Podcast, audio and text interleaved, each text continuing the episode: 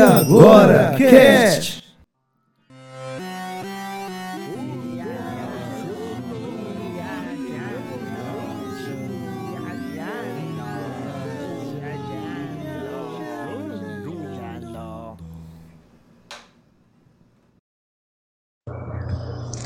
Olá, ouvintes, tudo bom com vocês? Eu espero que sim. Aqui é Laís Farias em mais um Recadinhos do Iagora Cast Podcast. Hoje eu venho aqui, primeiramente, agradecer ao nosso padrinho Almário Girão, da Meg Ótica. Se você está aqui em Fortaleza, região metropolitana, e quer um óculos de grau esportivo, barato, com qualidade, vá lá no Instagram, no Meg Ótica, arroba Meg Ótica, e fale no direct com o Mário Girão. E aproveitando aqui o nosso espaço para divulgar o trabalho desse casal que está sempre aqui colaborando com o nosso projeto, com o Agora Cast, que é a Vanessa e o João Vitor. O João Vitor, ele tem uma página no Instagram chamada Enigma de Chrome, certo? Ele é autor, ele é escritor, lançou recentemente um livro, não é através de um financiamento coletivo. O livro chamado é Dançando sobre os Ossos do João Vitor e está disponível em todas as plataformas. E se você quiser conhecer mais do trabalho do João Vitor como escritor, vá lá na página Enigma de Cron no Instagram. E a Vanessa, a esposa dele, também tem a página no, no Instagram, ela que é influencer digital. Você quiser conferir a rotina não é, da Vanessa, ela que dá sempre dicas de beleza, de saúde, tá sempre antenada nos principais assuntos, é só ir lá no dica, arroba, arroba dicas da Vanessa no Instagram.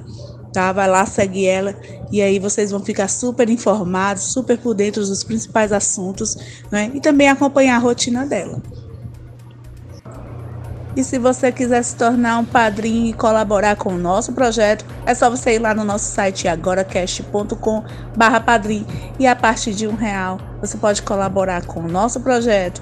E se você tiver algum empreendimento, algo que queira divulgar, a gente faz a divulgação aqui sempre para vocês, tá? Então aproveita, vai lá no site e aproveita para conhecer o nosso site, né? Lá tem muita coisa bacana, tem tem contos, tem a, as informações, as novidades do mundo geek, nerd, de filosofia, política, tá? Vai seguindo a gente aí também no Instagram, sempre com lives aí, as lives do Jonathan e do, com a participação do Jorge, do Pedrinho, sempre comentando aí as últimas informações políticas para vocês, para a gente ficar antenado de tudo, tá? Então é isso aí, gente. E agora fiquem a Maisinha vai continuar aqui com o nosso recado. Olá, ouvintes, olá, queridos amigos, novamente aqui com vocês. Eu sou a Maísa Costa, juntamente com Laícia Jones, nossa companheira aí, querida, amada Laícia, não é mesmo? E a gente veio aqui trazendo sempre com vocês, né? Trazendo novidades nesses recadinhos, notícias quentinhas, para aquecer o coração de vocês. E vocês, claro, dar muitos likes, né? Compartilhar, curtirem. E é sobre isso. nessas últimas temporadas, né, nos últimos, perdão, nos últimos meses, a gente teve coisas bastante legais, né? É um novo semestre, então a gente inicia aí com o pé direito, claro, como todavia, e a gente só tem a agradecer vocês, né, por mais mais meio ano aí de vida, né mesmo? É sempre motivos para comemorar. E claro, não podia faltar aqui as manchetes das últimas da última semana, né? A gente coloca as manchetes sempre no nosso nossa página do Instagram, que é acompanhado, claro, do link que direciona para o site, tá? Então aí você que gosta de das, dessas manchetes, que é uma coisa assim mais rápida, mais prática, o Instagram, a gente sempre coloca lá a, o link da, da matéria completa, ok? E aí a gente teve nessa última semana a sinopse de Furiosa é divulgada, programado para estrear em 2024, o spin-off de Mad Max Furiosa tem sinopse oficial divulgada. E Evans como futuro Burnett. Joey e Anthony Russo optariam em Chris Evans como um bom Wolverine. E você? Legal. E em Pássaro Branco, novo filme baseado em best-seller que originou o filme Extraordinário, ganha trailer, também aí com o link da matéria completa. E Laísa Jones, que falar desse diário tão incrível, né, minha amiga? Eu adoro ler, né? Você também que já acompanha há bastante tempo o diário de Laísa Jones, é bem interessante, é bem tocante, na verdade. E a gente sempre, no caso eu, modéstia à parte, sou suspeita para falar, adoro essas essas crônicas, né?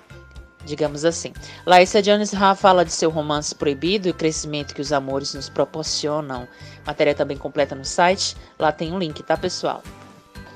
E logo mais, fechando esse break de notícias também, o novo filme da franquia Jogos Vorazes tem teaser divulgado. E radialista Robert Stein supostamente vaza informações sobre série do Dr. Doom. Né? a matéria completa no site, você pode conferir né, esses debates muito interessantes. Além dos outros episódios de podcast, também são disponíveis na nossa plataforma do site, tá? No Facebook também. E é isso. Eu espero que vocês tenham uma ótima semana, um ótimo início de semestre, né? Que nós precisamos e crendo que tudo vai dar certo, tá? Uma pausa aqui para uma dica de série, né? Vi que também quando fala-se de N com E, quase ninguém assistiu. Eu gostaria muito de quem ainda não assistiu, pelo menos iniciasse aí a primeira temporada. É uma série fantástica, né? É cheio de riquezas de detalhes, né? Figurino excelente e claro, o principal, né? O enredo. O enredo é muito interessante. Então, principalmente aí das mulheres, é, você que gosta aí desses temas sobre feminismo e afins, é uma, é uma, é uma boa série para se encher de conhecimento, não é mesmo? E fica agora com mais um episódio de podcast.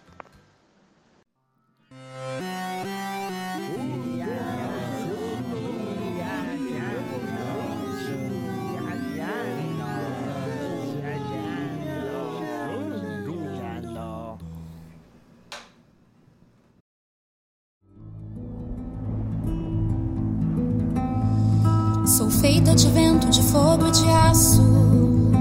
Não me perturba o mau tempo, do tempo renasço. Entre matas, estradas e bambuzais, eu passeio onde ninguém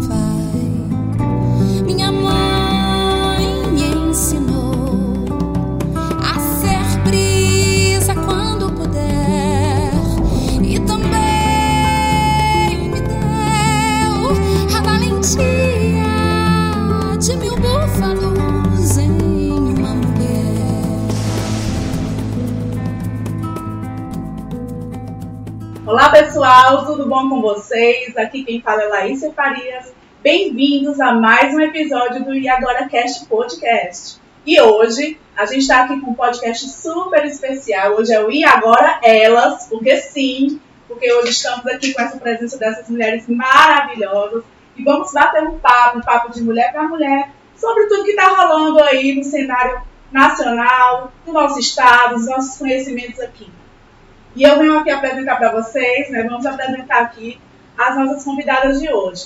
Hoje a gente está aqui com a Vanessa, né? A Vanessa que é nossa parceira, sempre está aqui conosco. Ela que é influencer digital, professora, mulher, né? Guerreira, mais uma aqui, e está aqui hoje colaborando conosco com seu grande conhecimento. Também estamos aqui com a Maísa. Vocês já conhecem a Maísa, né? Maísa que faz parte do nosso cast. Ela também que é que trabalha né, dia a dia, tem o seu brechó. E aqui com vocês, Laísia Faria, da Assistente Social, também trabalhando aí na vida, na correria e contribuindo com vocês aqui no AgraCast. E agora a gente vai dar uma pausa para os nossos recadinhos.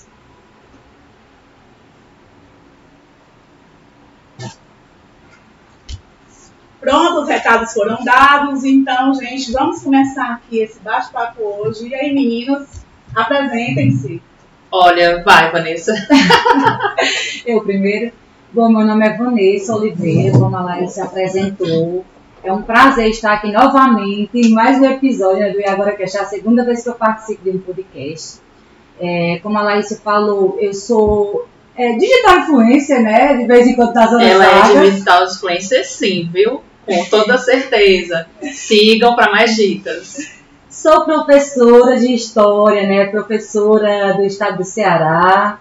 É, sou feminista, sou uma defensora aí das causas, né? Das minorias. e estamos aqui para contribuir né, com as discussões, os debates, é, falar sobre o que está rolando aí na política nacional, né, na economia, enfim. É isso aí. É sobre isso.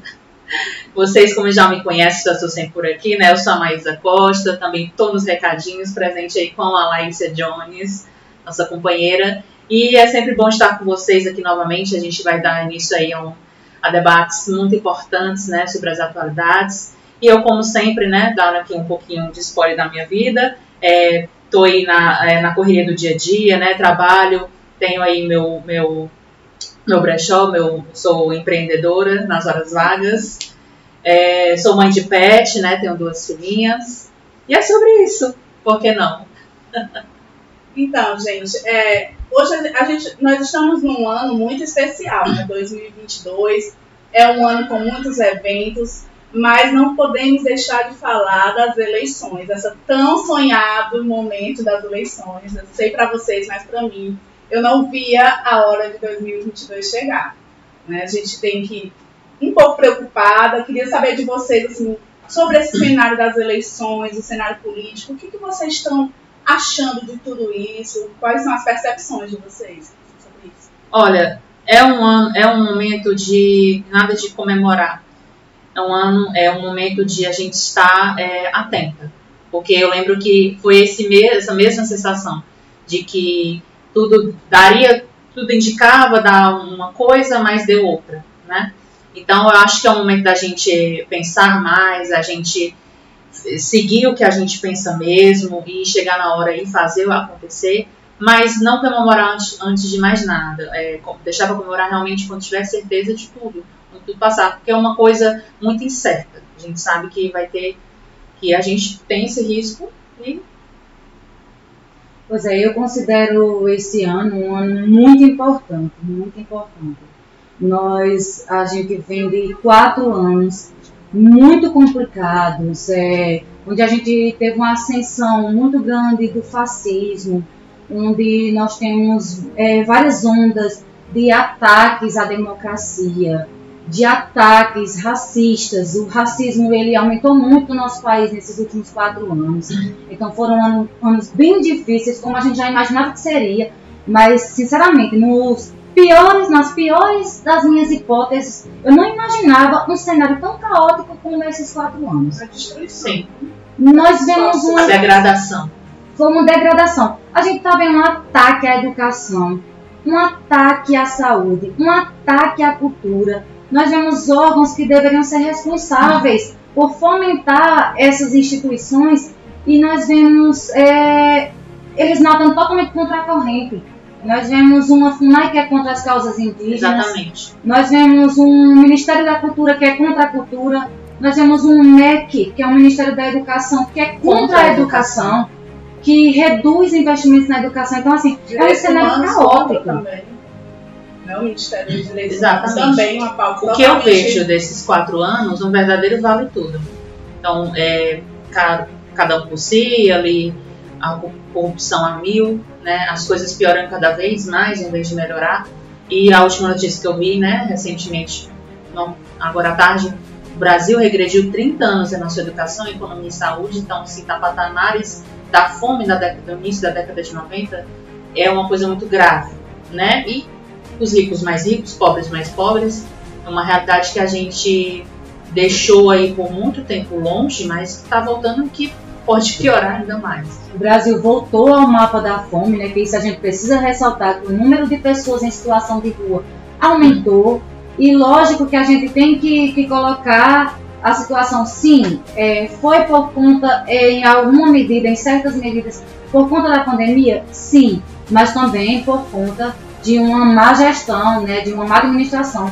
Nós estamos vivendo um desgoverno. O Brasil total, está desordenado. Total, total destruição das pautas sociais. Isso ele já deixava isso bem claro desde sempre em sua primeira campanha, o atual presidente, né? Eu acredito que diante do cenário de agora, o que, o que prevalece é que não é possível, eu não quero acreditar que a gente ainda possa reeleger esse homem, porque é, não é uma questão partidária. E agora que é fora Bolsonaro, não por uma questão partidária. Não cabe mais, ah, anti-Lula. Não. ele já demonstrou que é contra tu, todas as formas, ele é um fascista, no caso. Então a gente é contra o fascismo, não é uma coisa partidária.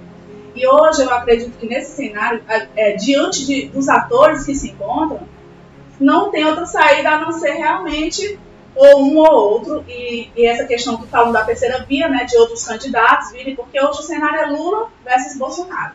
Isso não tem como a gente discutir. Bipolarização de, e, de candidaturas. E, né? e o que tem se, se não é possível, é, a gente vê aí pelas pesquisas, não é, a questão da, da população, o índice de popularidade ele está caindo, está muito baixo, porque ele não, ele rompeu com outras pessoas que ele se associou, né, o presidente, o atual presidente, e também por uma questão de que não é possível que após o Covid-19, a postura dele, que, que foi assim, desumana, desprezível, né? desumana, é, tentando burlar o auxílio emergencial, tentando fazer com que as pessoas não usassem máscara, fazendo, é, chegando a imitar uma pessoa morrendo de Covid em total desrespeito com os milhares de famílias que perderam seus, seus entes queridos, que tiveram suas vidas destruídas com, com o vírus. Então, ele sempre ali dificultando o trabalho do legislativo de, de todos por um, por um, dentro desse caso. E não só isso, as outras questões, a inflação, a questão como a Vanessa já colocou aqui. Então, assim, diante desse atual cenário, não tem como a gente falar dessa, dessa é, como é que se diz? Terceira via. Não tem como, gente, porque vamos analisar os candidatos, né? Ciro Gomes, que tem, pelo menos eu estou falando como como é isso aqui, no caso. Seu ponto, né? Meu ponto de vista. Né? Inclusive, assim, Ciro Gomes já demonstrou que, de fato, é, uma, é, é duvidoso para mim. É, a gente tem dentro do Senado das eleições uma, uma única mulher, que é Simone Tebet, né, que é senadora. Isso é interessante? Sim. Ter uma mulher como candidata? Sim. Porém, a gente sabe que apesar do excelente papel que ela teve na CPI da Covid, que ela estava lá à frente defendendo as falas das mulheres, a gente tem que entender que ela é, ela é parceira do agronegócio. Né? Ela já, inclusive, foi uma das que comentaram leis contra a demarcação de terras indígenas. Né? Ela, ela fala muito no discurso dela que ela foi a primeira mulher de várias coisas. Né? Então, ela já foi prefeita, já foi deputada, enfim. Ela já vem muito tempo e hoje é senadora. Né? Então, ela vem carregando essa questão da mulher. Mas eu lembro que ela votou a favor do impeachment da, da Dilma. Tudo bem votar a favor do impeachment da Dilma, mas a causa, o que ela alegou, não foi plausível. Não foi. Ela, de muitos porque ela vem pelo né? MDB e pelo PSDB, né? Ela vem da, da, função, da fusão, MDB e PSDB.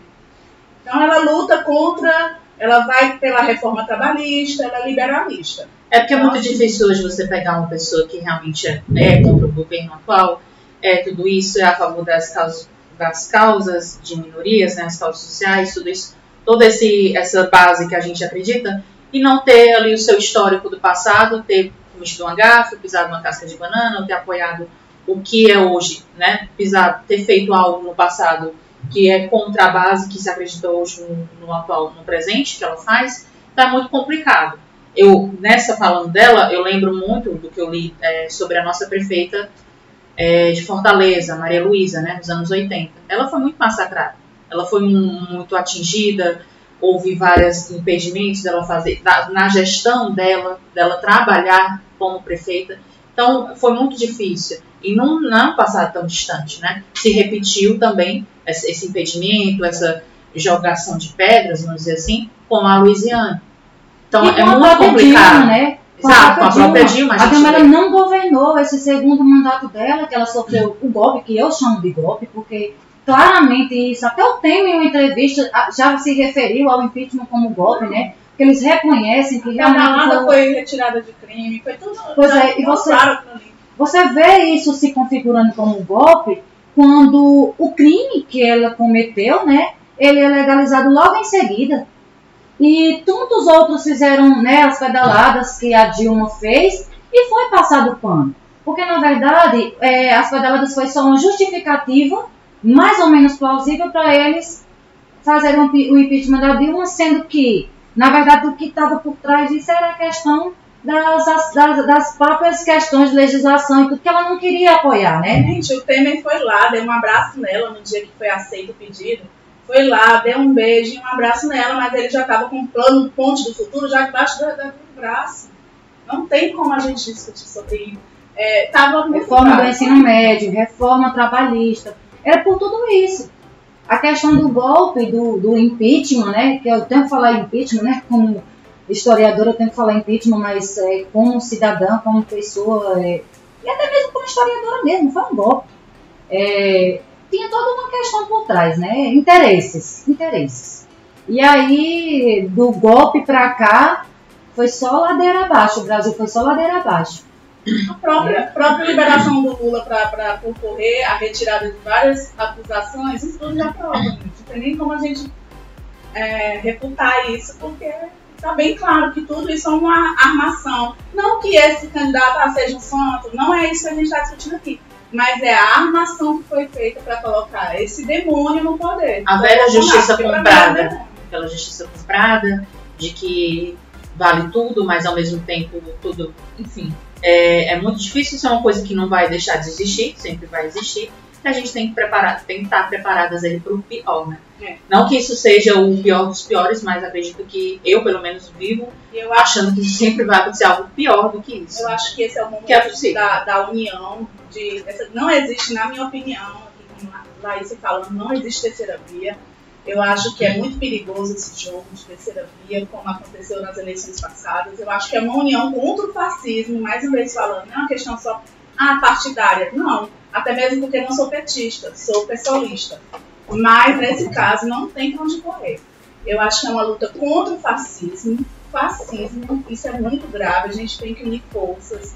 Né? Não compete mais a pensar, é, ah, vamos dividir isso. Não, não. Não tem uma terceira via neste momento, nessa, na atual conjuntura, diante de tudo que aconteceu, de toda essa destruição que a gente comentou aqui é, não cabe mais isso. E o que eu achei interessante também é que fizeram a campanha, o TSE fez a campanha né, para chamar os, os jovens né, de 16 a 18 anos que não estavam é, com seus títulos.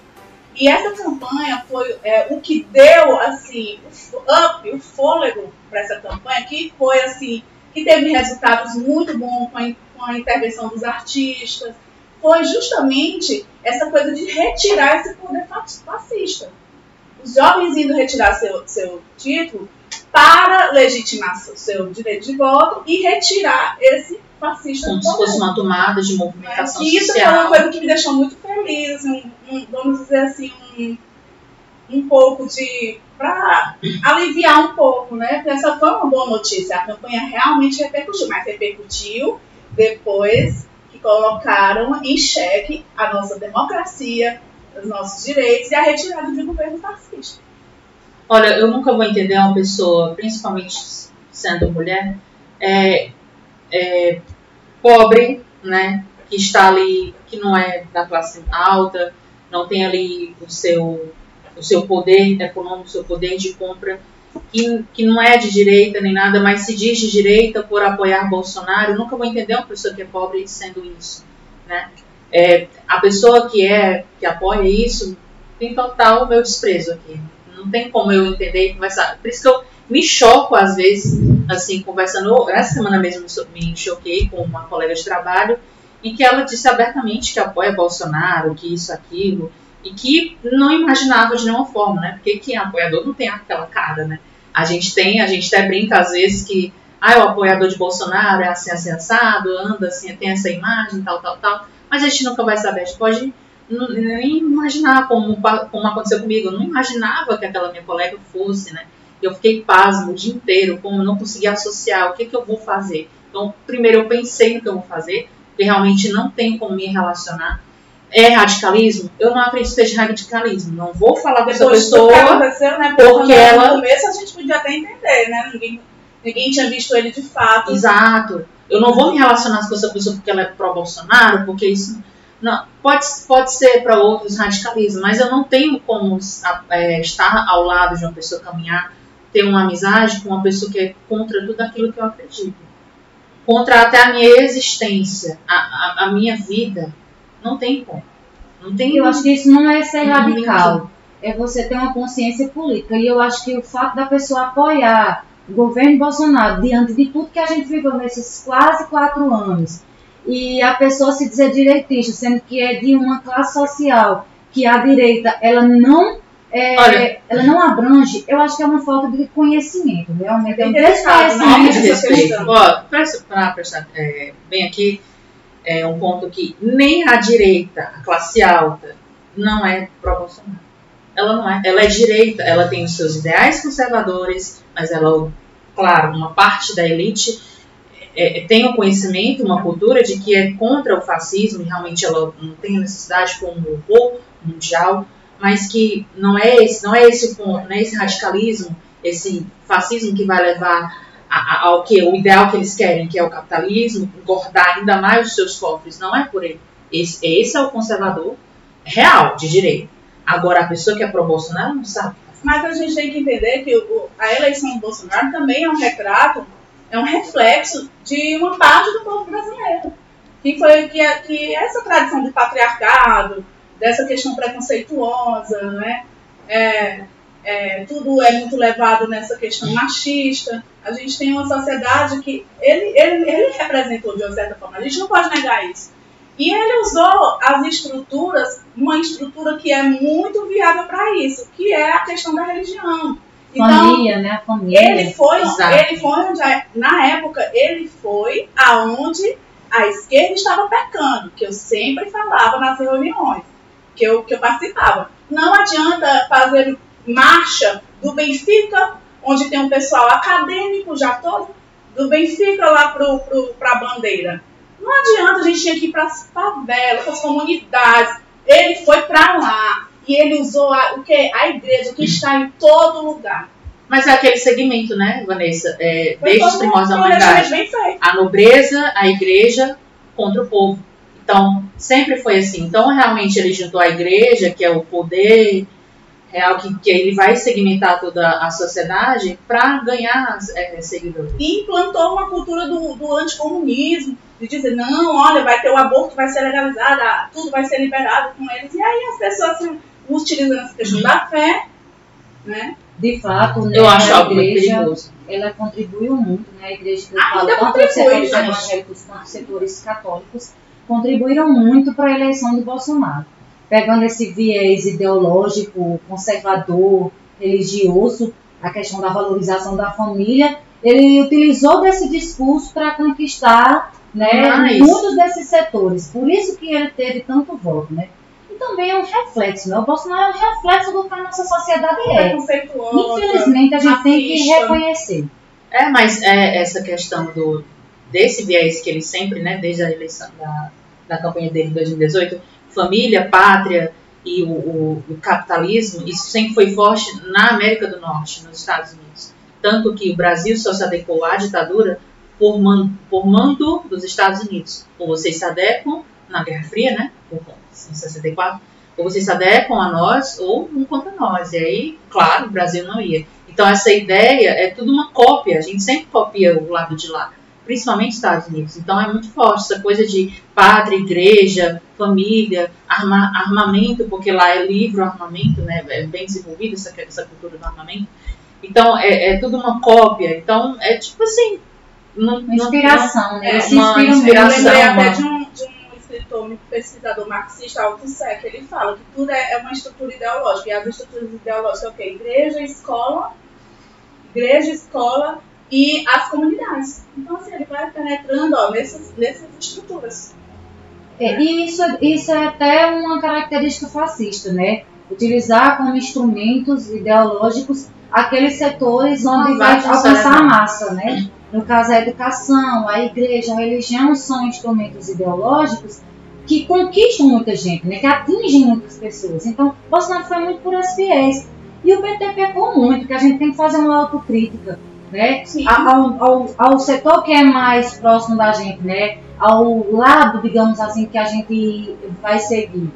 O PT errou muito porque ele não esperou do Bolsonaro. Ele não acreditou. Ele confiou demais no Deixou projeto levar. político que eles tinham feito até então. Confiaram demais e aí demoraram a fazer a campanha. A campanha de 2018 demorou muito. É, escolher um candidato para representar, acreditaram que o Lula ia poder ser candidato, sendo que já estava tudo orquestrado. Foi, foi tudo um grande plano, né? A Lava Jato, aquela, aquela, aquela farsa toda lá do Moro, isso ali já estava tudo orquestrado. Arquitetado. Mas eu acredito também que além desses viés ideológicos, a cultura também auxilia muito. No fascismo, no caso do nazismo, utilizou-se muito a questão dos filmes para educar, vamos dizer assim, a população a, a, a, entender que o nazismo seria, a nazismo seria a melhor saída. Então, tinham filmes nazistas, claro que o nazismo ali vai de é, paralelo ao patriotismo, né, ao, ao ufanismo, então propagandas, filmes, cartazes dizendo que a pátria seria a melhor solução, que apoiar o governo nazista seria a melhor solução, que venceriam a guerra e tudo assim mais, e claro que isso funcionou, e foi o que o governo Bolsonaro investiu em muitas propagandas ufanistas, que era o que a, a ditadura fazia, propagandas é, pátria, de, deixa ou ame, é, junte-se à pátria, Deus, família e pátria. Então isso foi muito forte e é forte até hoje. E as pessoas gostam disso. E quase que ia voltando a semana do presidente no SBT. Não sei se vocês lembram, né, que tinha no tempo do Sarney a semana do presidente, porque o seu Silvio sempre foi assim, né, com, com quem estava na, na, em alta, né? Ele não é bobo. Né? Tanto que quando a Dilma estava no poder, ele fez uma novela sobre ditadura. E colocou os depoimentos dela. Então ele é bem esperto nesse sentido. Assim. E eles já estavam querendo fazer a semana do presidente com o Bolsonaro, né? Porque houve intervenções comerciais e pediram que fosse isso para esse projeto para frente. Mas, pasmem, ia voltar a semana do presidente. Né? Fiquei passada, eu digo, nossa, deve estar regredindo. Não basta o que a novela, a novela convencional, serviço sem necessidade. É que nem Também, aquele caso, assistiria quem que quisesse, né? É que nem aquele meme, né? Para ter estado nos anos 90. Inflação, novela convencional. É. Inclusive, ó, a, a, novela Pantanal está sendo sucesso, claro, pela sua produção. Falou novela, Falou novela, vamos lá. É, a novela Pantanal não está sendo, tá sendo só um sucesso pela produção, pelo roteiro, do todo original para a adaptação, mas pela, pelo cenário dela. É uma novela que passa. Não sair da novela, porque nunca mais assisti uma novela na minha vida. É uma novela que passa. É, tem um regionalismo que passa na, na questão do, do, do próprio, da região centro ali, né? Mato Grosso. Não tem temas sociais fortes, tem a questão da homossexualidade, mas é uma coisa assim bem singela, bem subjetiva, que fala, mas não é aquelas novelas que, vamos dizer assim, que todo mundo odeia, que são as questões sociais, que toda novela, sempre, novela dos anos 80 para cá, falou-se das questões sociais, sobre a homossexualidade, sobre a fome, sobre problemas sociais, cenário atual político do Brasil, essa, esses temas que são embutidos nas novelas naturalmente, que certos autores adoram, como Gilberto Braga adora falar sobre o Brasil, como é Brasil. Então, a novela Pantanal se absteve disso. Ela não trouxe muito isso. Então, por isso que foi um dos fatores que ela desencadeou o seu Ibope. Foi um dos Ibopes altos no mês de abril. Muito alto. Então, assim, em meio a esses desmandos e, e tudo que está ocorrendo nesse governo, a gente puxa também é, da pauta da questão do meio ambiente, né? o descaso do governo do Bolsonaro em relação a isso. As várias tentativas dele de burlar a lei e de beneficiar o agronegócio. Né? E as últimas, eu acho que uma das últimas atitudes, assim, é, foi o que aconteceu né, com o o, o indigenista e o, e o jornalista, né? O Bruno e o Dom? E o Dom, né? O que aconteceu com eles, que eles foram assassinados brutalmente, né? Ele era um defensor da Amazônia, estava né? ali sempre nas causas é, sociais e o, o, governo totalmente omisso, totalmente, simplesmente ele disse, é isso mesmo. Aí ele se meteu num, num lugar que não era para estar, ou seja, ele totalmente a favor de, de, dessas pessoas que estão ali para pegar as terras, né? Do, do, das pessoas que estão lá nos, do, da, da, questão dos minérios, né? Dos extrativistas. Então é uma coisa assim absurda. Parece que a gente não evolui, é só retrocesso, é retrocesso por cima de retrocesso. Esse caso assim me chocou bastante, muito triste. E assim, é importante colocar né, que muita gente está dizendo assim, ah, mas em outros governos não aconteceu morte de, de indigenistas, de ativistas. Sim, A questão da terra no Brasil, ela já matou vários ativistas, indigenistas, quilombolas. É, a questão sempre existiu, mas qual o problema do governo Bolsonaro? Qual a grande questão? É a atitude que o governo tem Ele tá diante dessas questões. E o quanto essa questão ela aumentou. A perseguição a, a índios, a perseguição a ativistas, aumentou muito no governo Bolsonaro. Por quê? Porque a gente vê um, um empoderamento que ele dá a essa gente. O Bolsonaro é claramente a favor da pesca ilegal. Ele já exploração. disse isso, ele já afirmou. Da caça ilegal, teve da uma caça ilegal. Ele é a favor do garimpo, ele é a favor do agronegócio. Isso ele já disse abertamente. Não sou eu, Vanessa, que estou dizendo isso. Então, assim, o grande problema do governo Bolsonaro com relação às causas indigenistas é a, a, a falta de atitude dele diante dessas questões. É o que ele faz para melhorar essas questões. Ele não faz nada. Ele só piora. Pelo contrário, ele, Ele dá mais tá? É como se dissesse, não, quem mandou ir lá. E ele falou merecia isso. mesmo. Foi isso que ele quis dizer. Ele, Exato. ele falou praticamente isso quando ele, quando ele se referiu né, a- ao indigenista, ao jornalista, né? Ah, ele estava lá no terreno dos garimpeiros. É como se ele legitimasse a culpa é do jornalista e do indigenista por estar em um lugar que é dos garimpeiros, sendo que é. O que é? Né, aquela região. É uma região das maiores regiões né, é de reserva indígena do mundo. Então é um local de reserva indígena. Então quem não deveria estar ali eram os garimpeiros, e não o ativista. E é A importante FUNAI a gente... totalmente destruída, sem também nenhum, nenhum aval para poder fazer nada. Não. A FUNAI, ela, tá- ela tá praticamente assim, como é que eu posso dizer? Em nada. Porque a gente precisa falar que o, o Bruno, o, o indigenista Bruno morto, né, ele foi exonerado da FUNAI. Por que foi que ele foi exonerado? Ele foi exonerado porque ele estava liderando, se, eu, se, se me corrija se eu estiver errado, ele estava liderando uma operação né, contra o garimpo, para denunciar o garimpo. E ele foi exonerado. Ele foi exonerado de uma instituição que tem como dever né, proteger os índios, proteger o território indígena. Para você ver como o governo Bolsonaro é um governo às avessas. É uma FUNAI que não protege o indígena, porque o pessoal que está ali, quem faz a coisa certa, né? quem faz o que deve ser feito, É, é perseguido, é retirado, é Fez isso na exonerado. ciência, fez isso em todos os setores setores. Na Fundação Palmares a gente viu isso também, né? Nossa. Pessoas que estavam querendo fazer a coisa certa e sendo perseguidas, né? Por estar defendendo a causa, né? Na própria cultura, o, aquele idiota Mário Frias é, barrando todos os projetos possíveis que, pra, que beneficiam né, a, lei, a lei do Paulo, Paulo Gustavo. Paulo Gustavo, entre outras coisas, né, gente? Então, assim, essa questão do ambiental é. Esse filme a gente já viu, a gente já viu com Chico Mendes. É tão, é tão assustador, a gente já viu com a irmã Dora. Deixa eu participar entrar aqui com vocês sobre o Bruno Pereira. Muito interessante, porque é, ele não foi exonerado, ele foi afastado. Só que ele foi, o que aconteceu com ele foi cair para cima, um termo que a gente foi apresentado no Tropa de Elite 2. Ele fez a coisa certa, deflagrando a operação com a Polícia Federal e queimando barcos no garimpo. Quando então souberam disso, afastaram ele como? Jogaram ele para Brasília para trabalho administrativo.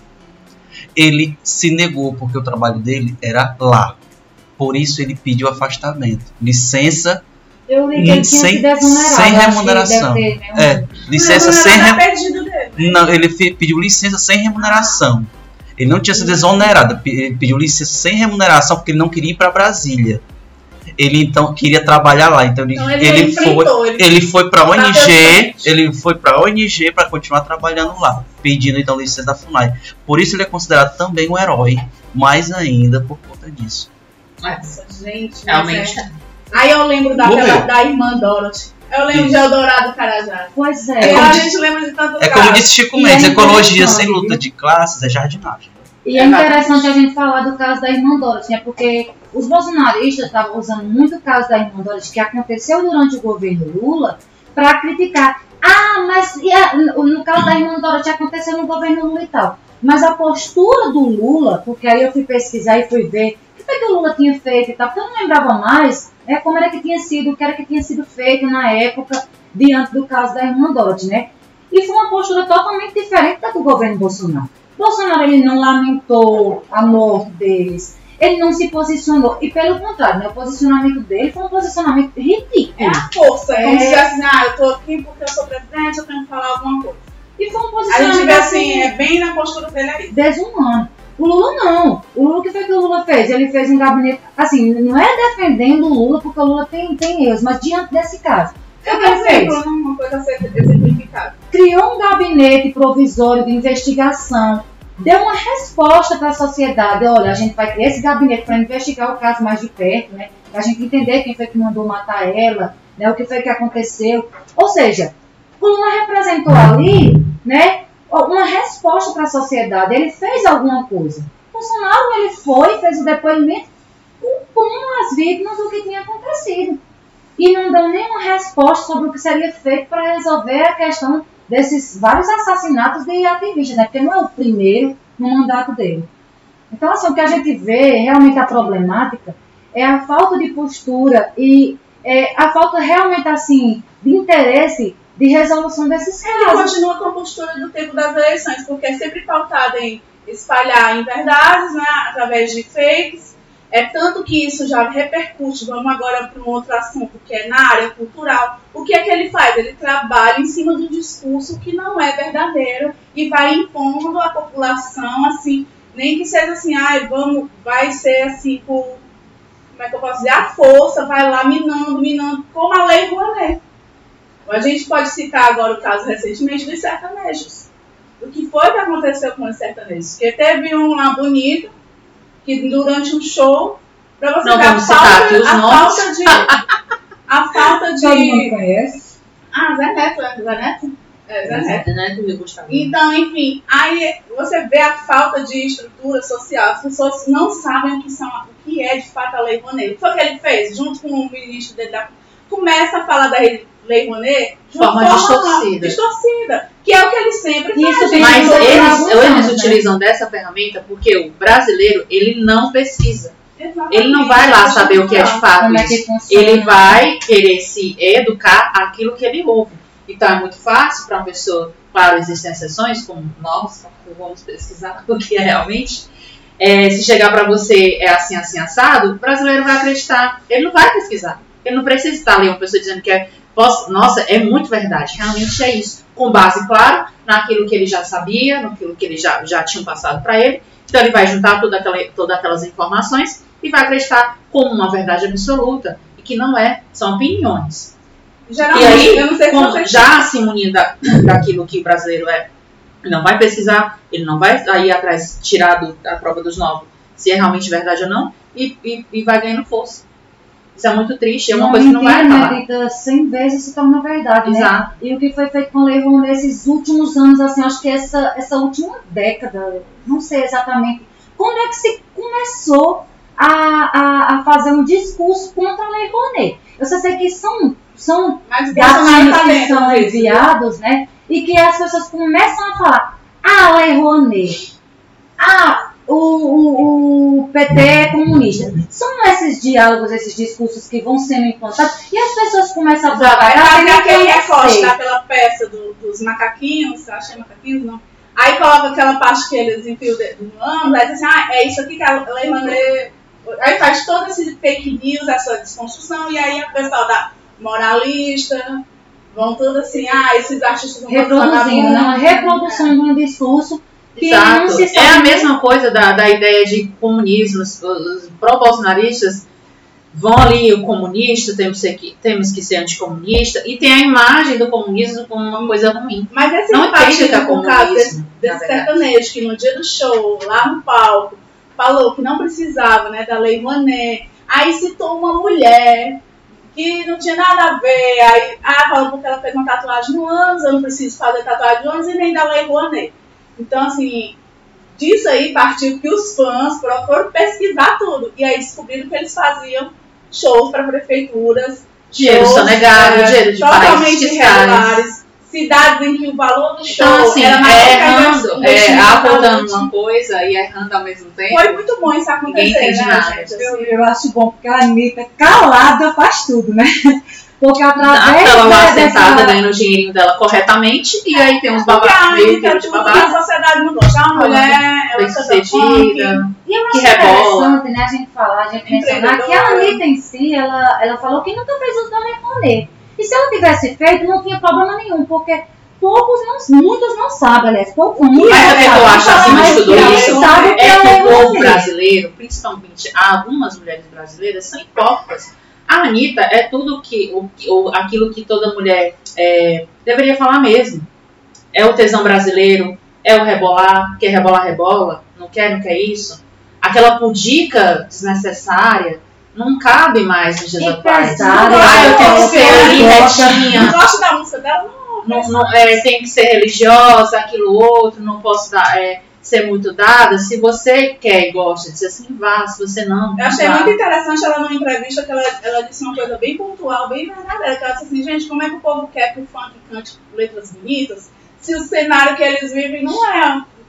Não é como o pessoal da Bolsa Nova, que era Mauricinho lá do Rio de Janeiro. Exato. Vai cantar a música Barquinho, violão, uma tarde de sol linda no, Copacabana. Tomando seus vinhos caros. A realidade é feia. E assim, Então, eu acho que a, a grande questão da Anitta tem um lado político, porque ela se posiciona totalmente contra o atual presidente. E, Olha, mas e a Anitta, ela, são- ela falando aqui da Anitta agora, ela, ela, ela subiu muito, assim, na questão de visão, porque lembro que no início da carreira dela, ela não era nada disso. Ela realmente dava Não umas gafes, né? escorregava, não politizava, não tinha uma opinião certa. Ela tinha uma opinião alheia, assim, fomentada a partir do que ela ouvia e tal. E você via que realmente ela não sabia o que estava falando. Mas olhando hoje, a Anitta tá, tá bem. Tá bem, viu? Tá muito bem. Ela foi buscar aprender, né? Exatamente, isso mostra o quanto que ela evoluiu e que isso é bom. Não é, não é ruim pra ninguém. É, falou que falou, eu não era o que sou hoje há quatro anos atrás. Quanto mais a Anitta, né? Isso é muito bom. O que era, o que seria ruim é se ela há quatro anos atrás seria o que é hoje. Não, com seria, certeza. será que ela não aprendeu nada do que ela viveu? Ela aprendeu muita coisa, tá aí pra mostrar. Com certeza. Mas o que incomoda realmente é essa É questão. o sucesso é o dela. Exatamente. dela Foi a mesma coisa que o sucesso. Foi a mesma coisa que aconteceu com a Luísa Sonza, nos comentários que eu vi, que é, a Luísa, uma vez num podcast, numa entrevista, não estou lembrada agora, falou que a, a, a mulher tinha que fazer o que ela quiser, se ela quiser rebolar, como eu acabei de falar, se ela quiser rebolar, ela rebola. Quer trabalhar com isso? Trabalha. Se ela não quiser, quer ser certinha, como a sociedade quer, beleza também, ela pode. Em outra situação, ela disse que não e tal, e, e, é, se con- contradisse nas falas. E muita gente foi em cima, ai, você se contradiz, e você fala muito isso, mas na verdade é outra, faz uma coisa e faz outra. E a gente, todo ser humano, independente de ser mulher, que a gente estava até falando mais cedo, é incisivamente quando é mulher com as situações, todo mundo está propenso a erros. Então, se a gente fala uma coisa aqui, pode errar daqui a pouco. E a gente também E evolui. tudo né? bem, e não, se, e não se esquece que uma das vertentes do feminismo é realmente você fazer. A mulher é livre para fazer o que ela quiser. Se eu quiser fazer isso, eu vou fazer. Se eu quiser é, ser doidinha, como eles vão dizer assim, da vida, eu vou ser. Então, não, não, não é parâmetro para Não a é gente ser.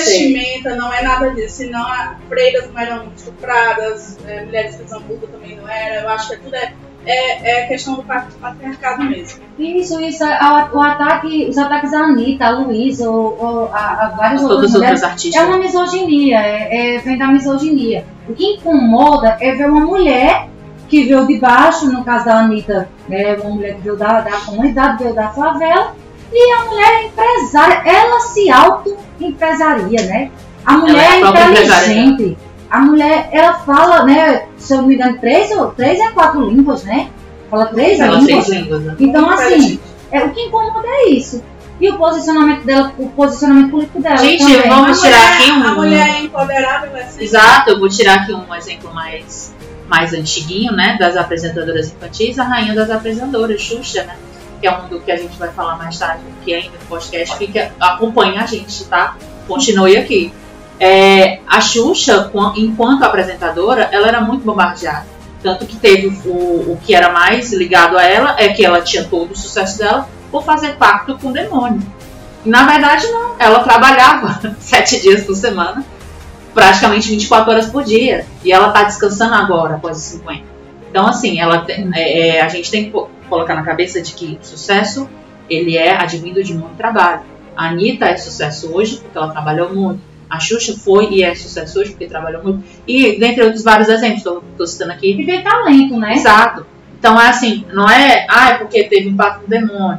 Ah, não é porque fez uma tatuagem no, no, em tal lugar na parte íntima que fez sucesso. Não é nada disso, é Ah, porque trabalho. mexe a bunda. né? Trabalho é Exatamente, trabalho. Não tem nada a ver, porque, por exemplo, eu não sou muito. Eu não curto as músicas da Luísa Sonza. Eu, Laís, não curto. Não gosto das letras, não curto. Mas respeito e acho que ela pode cantar o que ela quiser, dançar do jeito que ela quiser, usar a né? roupa que ela quiser. É uma coisa que é uma coisa que é, você que é mulher que se incomoda com isso precisa rever aí muitas coisas, porque se você se incomoda com uma outra mulher fazendo o que ela faz, gosta, tem algum problema com você. Justamente. alguma frustração é que você, você, essa liberdade que você nunca teve, alguma coisa aí. Então, procure auxílio, converse mais, é muito importante se abrir.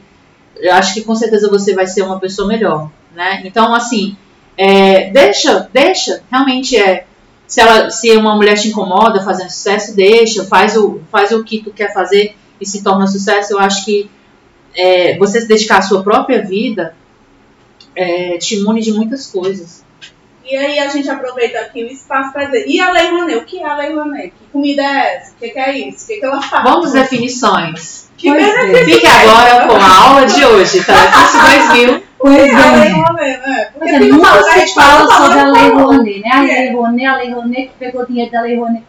Muita gente associa a Lei Rouanet como algo que é tirado do governo, que é tirado de alguma coisa da educação e tal. É. Mas, gente, o que é a Lei Rouanet? É uma lei de fomento à cultura, de incentivo à cultura. Como é que essa lei funciona? Então ele tá lá bonitinho, o artista, o produtor, se inscreve nesse edital, elabora seu projeto, como é que vai acontecer esse projeto. E aí esse projeto ele vai ser aprovado tudo dentro da legalidade.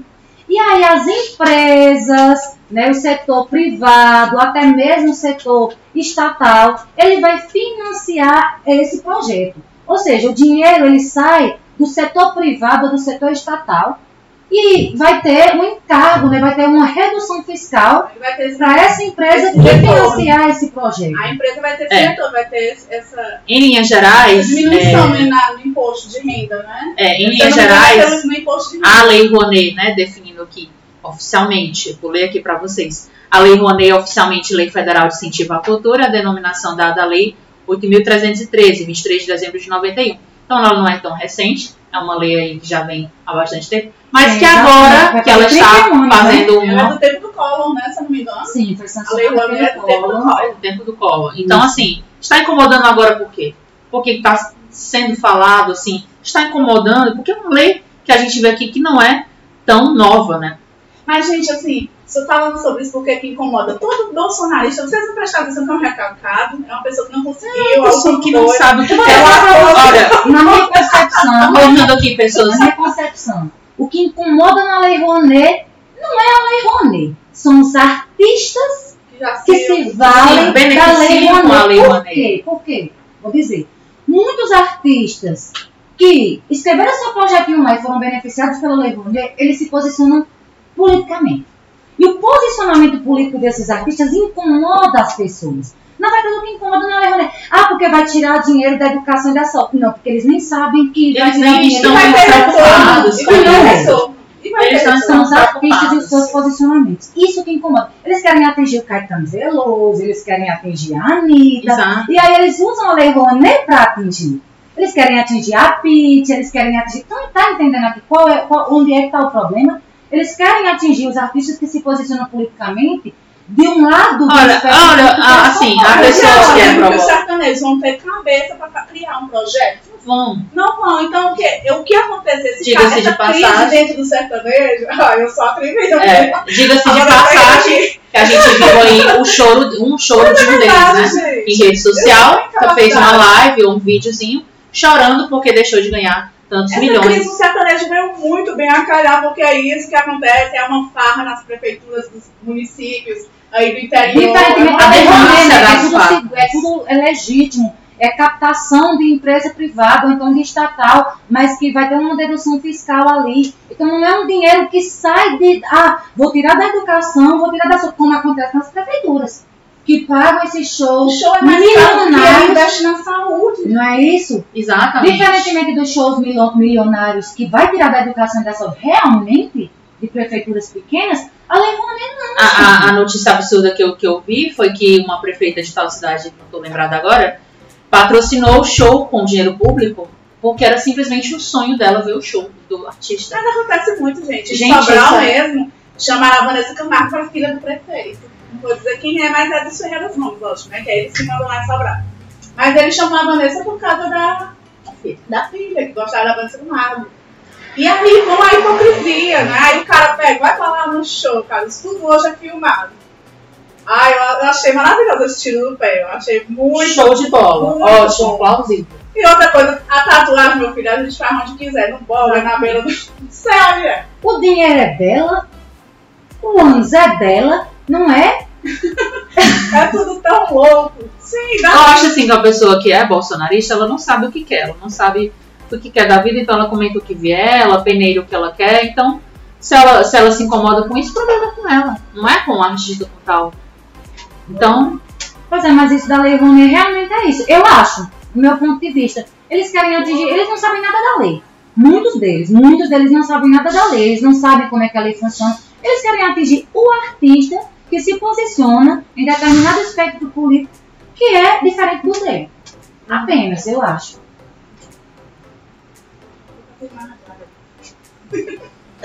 Pois é. E assim, e dando seguimento, né, gente? Assim, a gente vai falando aí dos artistas, porque os artistas, eles, eles são um pano né, de referência pra gente, né, no momento. E nós mulheres, assim, a gente estava falando até um pouco um tempo, a gente conversava, eu, a Vanessa, a Maísa, a gente sempre conversa, e a gente fala sobre a, a, mulher, né, o o papel da mulher nisso tudo. E essa questão, a gente estava falando até da Madonna, né, da carreira da Exato. Madonna. Porque essas mulheres, quando vão amadurecendo, elas vão sofrendo também, né? As cobranças de ser mulher. exato, é, a gente estava vendo, eu no caso estava vendo até umas, umas, umas é, enfim, debates, notícias de que os, os 50 são os novos 30, né, de antigamente. Então, assim, é muito difícil lidar com a mulher de 50. O que, que é essa mulher? Ela, ela, é uma, ela é um enigma. Ninguém sabe como lidar, ninguém sabe o que, que, ela, é, o que ela quer. Ela é uma mulher, é uma mulher forte, porque é uma mulher forte para a sociedade incomoda, é, dar medo, né? Dá, é, incomoda até outras mulheres. Por que, que aquela mulher aos 50 não deveria estar ali fazendo crochê, já na sua casinha? Não, a mulher ela é o que ela quiser. A gente vê exemplos como a Cláudia Raia, é, Jennifer Lopes, Xuxa, é, 60 aí a Madonna, dentre outras, né? Como, enfim, Gente Então, tá assim, elas continuam fazendo- Homens, né? Isso eu Exato. ia falar. Não Não se tem esse debate, não se tem esse, esse apontar o dedo quando a gente fala dos homens no Homens. envelhecimento né, masculino. Mas quando trata-se das mulheres, a crítica, a cobrança. O que eu entendo muito é, que a mulher tem vida útil de 30 anos. Ela tem a vida útil sexual, ativa, é, social, de 30 anos ou 35. Tipo assim, passou disso, ela já não tem mais serventia, ela precisa ser substituída. Então, assim, é muito difícil. E Realmente, vocês tocaram nesse ponto de que o homem na mesma idade não é questionado sobre essas questões. Ele não é indagado. É, a, a começar pela, ela, pela estética, vamos dizer assim. que é o Rugas, cabelo, uma mulher de cabelo branco, nossa, Não, Meu de Deus, ai, branco, você não é pode. desleixada. desleixada, não, não pode, é, é, é antiestético, é, já ouvi até que é anti-higiênico. Nossa. Então, assim, é, tá, tá um negócio muito Mas, feio. e é incrível, porque, tipo assim, é, a mulher sempre vai ser criticada, sempre. Eu acompanho Ela uma senhora, é, que eu nem considero uma senhora, porque eu acho que a, que a- a idade é muito é, é, espiritual, é muito é, do que a pessoa realmente é. Mas eu acompanhei essa, essa mulher no TikTok, o nome dela é Bia, e ela já tem os seus 70 anos, e ela dança, e ela usa roupas né, que são consideradas para jovens e tal, ela se veste como ela quer, e ela é muito criticada, muito criticada. Ah, porque é uma senhora já, uma vovó. Ela eu nem sou avó. Ela é uma vovó fazendo isso, que coisa feia. não. E ela é muito criticada, ela sofre muito hate. Aí eu fico, se a mulher deixa o cabelo branco e assume a sua idade, ela é criticada. Ela é Se a mulher, ela, Ela é faz todos os procedimentos ela- estéticos até. pois é, Né? ela é criticada. Afinal, eu acho que a mulher sempre é criticada, né? Então, Então, foda-se. o- vamos a grande pra questão é: o problema é ser mulher O problema é ser mulher. Em contraponto, a Cássia Kiss, que, que não aderiu a nenhum procedimento e está assumindo suas rugas, é criticada. Já a Gretchen, que, Que já tem assim, essa, ela mesma se diz, né, viciada em em procedimentos, procedimentos. também é criticada. Mas também não pode ter pelo. Porque esses dias, esses dias foi uma polêmica por conta dos pelos da Gretchen. Porque a sociedade não sabe que mulher tem pelos. exato. Mulher não pode ter pelos, gente. Homem pode ter pelos, mulher não pode. Então, assim, ser mulher realmente é uma luta contra os padrões que a sociedade quer impor. E assim, depende dos padrões. né? É um padrão que cansa, né? É, São, são padrões que a cansam. gente nunca se encaixa. São padrões que foram a criados. tem também uma da, da própria mulher indo contra o movimento, que tem a filha do Silvio Santos que tem essa escola de princesa.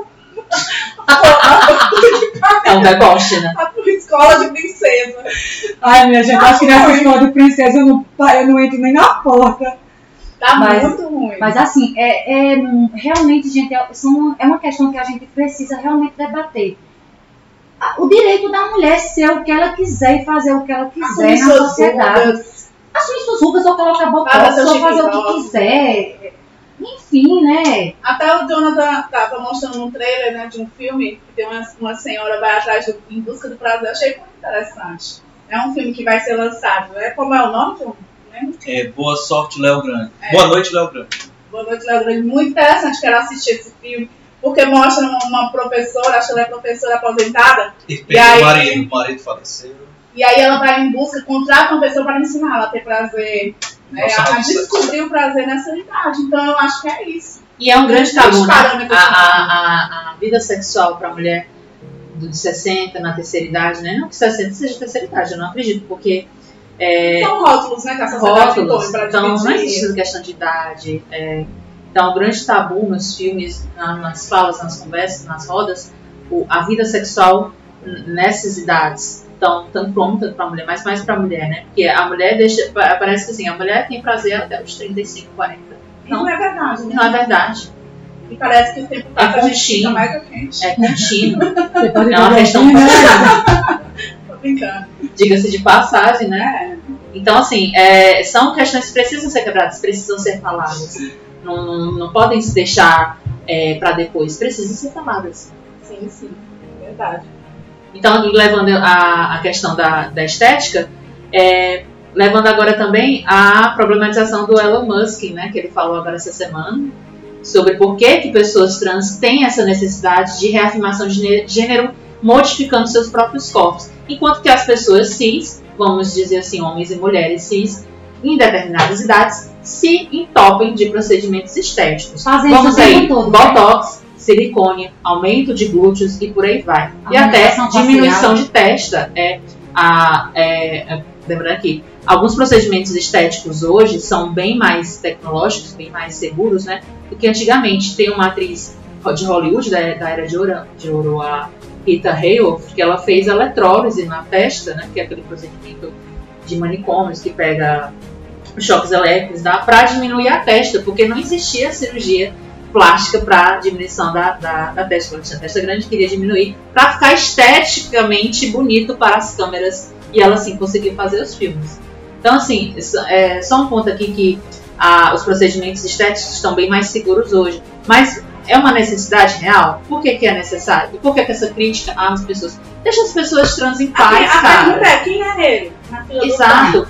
Ele mesmo fez procedimento estético. Ele, ele era calvo e fez implantação, né? implante. Capilar. Então, assim, cara, não Ele tem. sabe o que se passa uma pessoa trans? O que Exatamente. está por trás de A pessoa faz uma Se crítica a gente for colocar na que- balança o procedimento estético, entre aspas, de uma pessoa trans para uma pessoa cis, os procedimentos para as pessoas trans geralmente são é, de urgência, emergência, são, são, são questões de, de emocionais. é, emocionais para lidar com a vida daquela pessoa. Gente, tem gente que se mata por isso. Tem gente realmente é, há há casos e índices de suicídio por aparência, tá? Isso é tão particular não que é. não cabe nem uma opinião, porque mesmo Exato. Nós não vamos levar em consideração a só os índices das pessoas trans. Em muitas pessoas cis, há índices de sui- suicídio porque nunca fizeram uma cirurgia no nariz que a incomoda.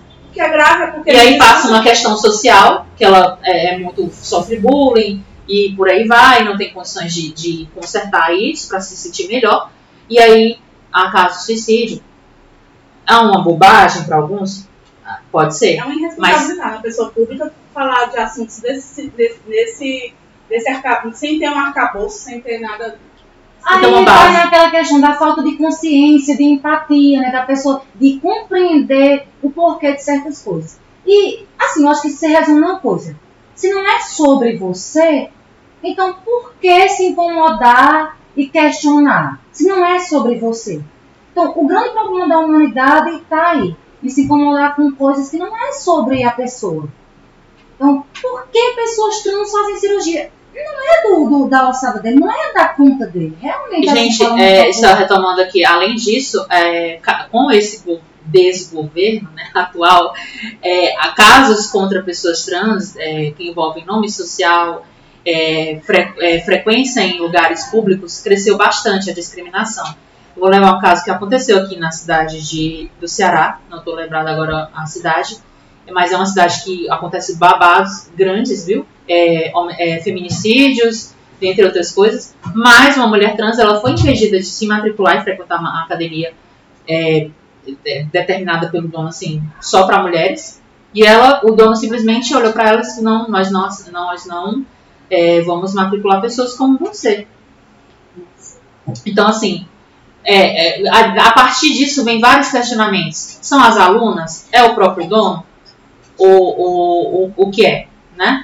Porque, assim, não, não tem um, uma- um segmento que diga assim, as pessoas trans devem frequentar somente lugares que as acolhem. Não vamos agora, é, agora esqueci a palavra, não vamos separar as pessoas trans para aqueles lugares. Vamos criar banheiros para as pessoas trans. Vamos criar lugares para as pessoas trans. Vamos, não. Nós vamos segmentar, nós vamos é, difundir com, com todos que as pessoas trans também têm direito a acesso a- a- a- ao que todo mundo tem. Porque se a gente fizesse isso, a gente segregacionar, né? Exato. Não A gente isso. não Segregar, quer né, segregar. acho que nem, nem acaba atrapalhando tudo, todo o movimento, que é justamente de, de Vai por água abaixo toda a ideia do mundo. Integra, toda né? Na, na, na verdade. Então, tudo que a gente caminhou até aqui vai por água abaixo. Não é bem assim. É educar que, entender que a pessoa trans tem direito a isso, assim, assim, assado. Aí a gente E vê ponto, que, que isso é mundial, gente. A gente vê pela É. Copa do Catar. A gente estava até conversando, né? Pois que é. o Catar é um país em que o homossexualismo é crime. É considerado crime. E a Copa vai ser lá. E a FIFA nisso tudo? Como é que funciona essa questão de escolher o local? Porque já, pass- já se passou na Rússia e teve aquela problemática toda, porque lá também eles consideram crime o homossexualismo. E, e, e o Catar ainda deixou bem claro: vamos fazer hotel- os hotéis vão aceitar sim as pessoas de fora. Da, de lá não. Porque lá é proibido, é crime. Mas vamos sim. Só que não pode ter manifestações. Foi isso que o Catar colocou. E aí, o futebol sendo um esporte tão popular, mundial, como é que a FIFA faz um negócio desse? Dinheiro. A Copa, né, que é um evento mundial, onde tem uma confraternização, onde tem toda uma Confraternização conexão mundial. né, de países. E aí, como é que se escolhe um país que é abertamente homofóbico? É lá lá é, é- é crime de 3 a 5 anos de prisão para um homossexual, para uma pessoa que se declarar homossexual. Países da África também é, ainda há legalização da homossexualidade. E está longe de acabar, é uma realidade bem triste. Enquanto outros países da África também já deixou. Esse ano teve um país também, não, que estou bem ruim com nomes, tá? Não lembro de quase nada de nomes, mas teve um país aí esse ano que deixou, deixou a, a legalização de existir da homossexualidade. E, e aí, Permitiu-se a liberdade.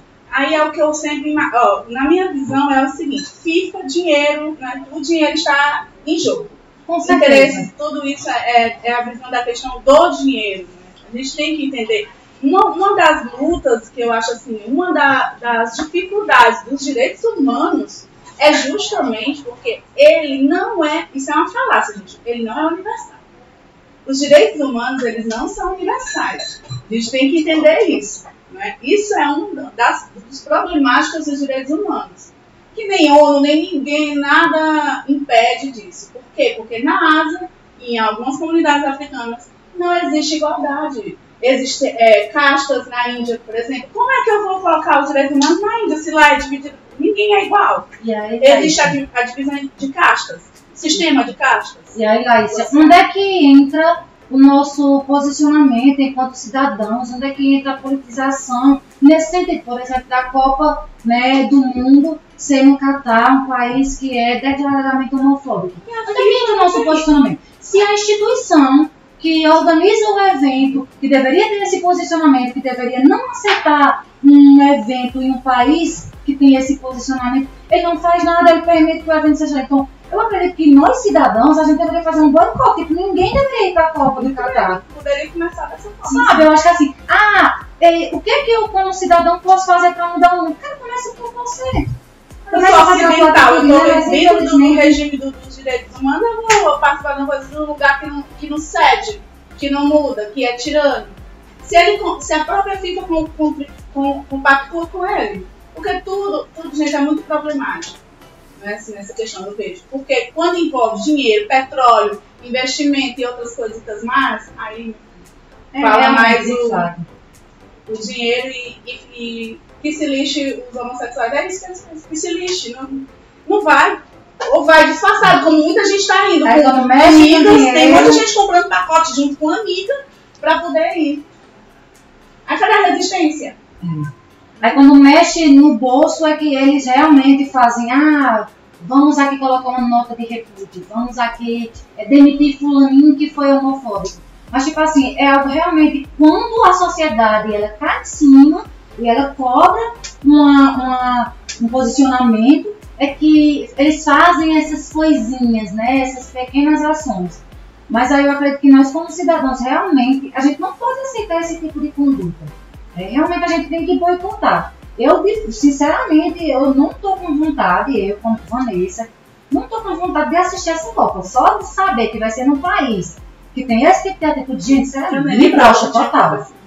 É, é, Realmente, assim, essa- essas questões é quando, por exemplo, é, quando chega o mês do orgulho, muitas empresas começam a, a apoiar, empresas que nem sequer apoiavam a, a causas LGBT, mas money, né? Exato. Para atrair, para ter mais dinheiro ali, ter a atenção daquela população. Mas passado o mês, voltam às suas origens. Ou até cometendo gafes durante o ano todo. Então, assim, será que vale a pena? Só pontuando aqui a questão do LGBT na, na questão da Copa aí. Então, assim, será, você que é LGBT, será que vale a pena? Que- qual é o seu papel nisso? É investigar, é ter certeza do que está sendo feito. Porque não vai valer a pena, não vai, não é é ter- realmente ter aquela resistência. Mas se você acha que não, mas é, é preciso. Futebol é um fenômeno, é um fenômeno social já estudado sociólogos e tudo. E é uma coisa muito séria isso. Bem, é isso. A gente vai aqui encerrando, né? A gente já es- estourou um pouquinho o horário, o horário. Então a gente vai aqui encerrando esse E Agora Elas, esse episódio Será que vai ter parte Eu 2? quero agradecer mesmo assim, a Vanessa aqui, por ceder seu espaço. A gente está gravando aqui na casa da Vanessa. Obrigada, Vanessa. Nada, foi um prazer. Fala aí seu, da sua página, dicas da Vanessa. Pois é, pessoal, vocês aí que curtem, né? Dicas, dicas de cabelo, dicas de pele, empoderamento feminino. Vão lá seguir a minha página, né? É, arroba, é arroba Vanessa Ranielli, com Y e dois L's. Vão lá seguir, vão acompanhar meu, minha rotina como professora também, né? Que eu posto lá minha rotina como professora. E a gente vai tentando, né? é, com, os- com as nossas postagens, com os nossos discursos, ver se a gente consegue mu- mudar um pouquinho né, essa realidade aí que a gente vive. E Lula 2022, tá, gente? E é sobre isso. é, espero que vocês tenham aí boas reflexões com esse podcast de hoje. Quem sabe a gente não vai ter uma parte 2, que tem muito assunto bom pra gente comentar, né, pessoal? Então, é, é sobre isso. É, e a gente vai ficar por aqui. Infelizmente, pela gente, assim, isso aqui ia durar umas três horas se deixasse. Mas, assim, queria agradecer também a vocês, ouvintes, que estão, assim, sempre acompanhando a gente nas nossas plataformas, né? Que me Agora Cast, Po- que Agora Cast Podcast. Então, nosso muito obrigada. Até a próxima. Valeu. Um beijo. Tchau, tchau.